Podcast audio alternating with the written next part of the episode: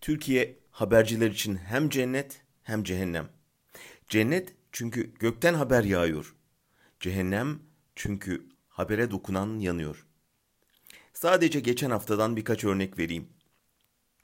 19 Ağustos sabaha karşı Suriye'deki bir Türk askeri konvoyu vuruldu.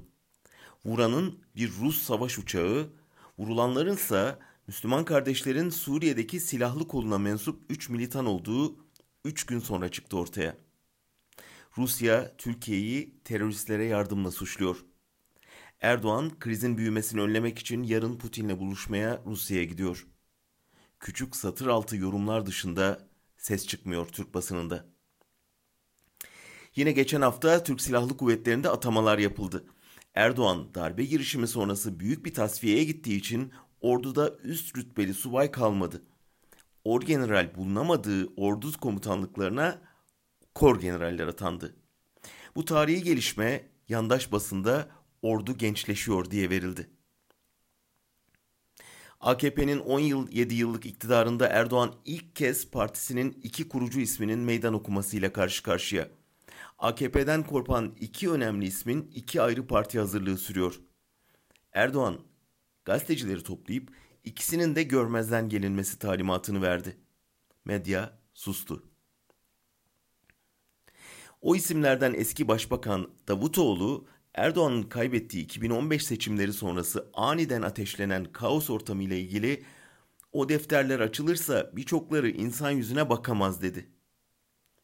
600 kişinin öldüğü o kaos döneminin ardından 5 ay sonra yapılan seçimde AKP yeniden kazanmıştı. Davutoğlu'nun ne demek istediğini kimse araştıramadı. Ve geçen hafta Türkiye en çok kocası tarafından kızının önünde boğazlanan bir kadının ölmeden önceki görüntülerini konuştu. Sokağa dökülen kadınların isyanını polis bastırdı. Tepkiler büyüyünce hemen olayın videosuna yayın yasağı getirildi, konu kapatıldı. İşte size bir haber cenneti, haberci cehenneminden sadece bir haftaya sığan birkaç örnek. Gerçek, yalan karşısında hiç bu kadar çaresiz kalmamıştı. Haber hiç bu kadar bir ülkenin istikbalinin harcı haline gelmemişti. Özgürüz'de bir avuç genç cesur gazeteciyle bu haber kuşatmasını yarmaya, okura gerçekleri duyurmaya çalışıyoruz. Geçen hafta HDP'nin 3 belediye başkanı bir talimatla görevden alındığında protestoları canlı yayınladık.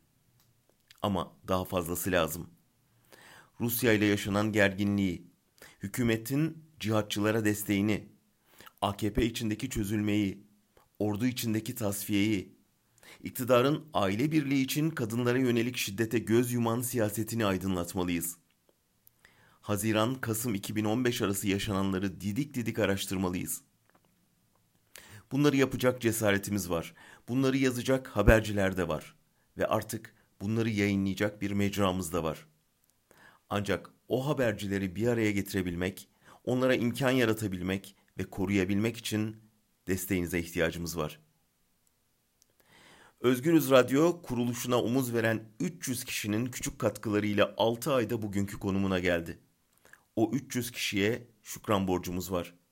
Onlar sayesinde radyomuz kuruldu ve 10 kişilik bir haberci programcı kadromuz oluştu. Şimdi büyüme zamanı. Yeni muhabirler, yeni programcılar, yeni araştırmacılarla Türkiye'nin haber suskunluğunu yaymak, Şimdi büyüme zamanı.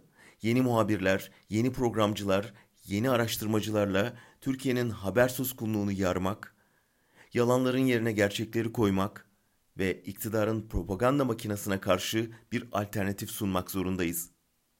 Her kuruş katkınız size bu karanlığı dağıtan birer ışık olarak dönecek.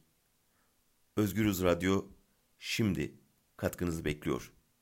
Hepinize iyi haftalar.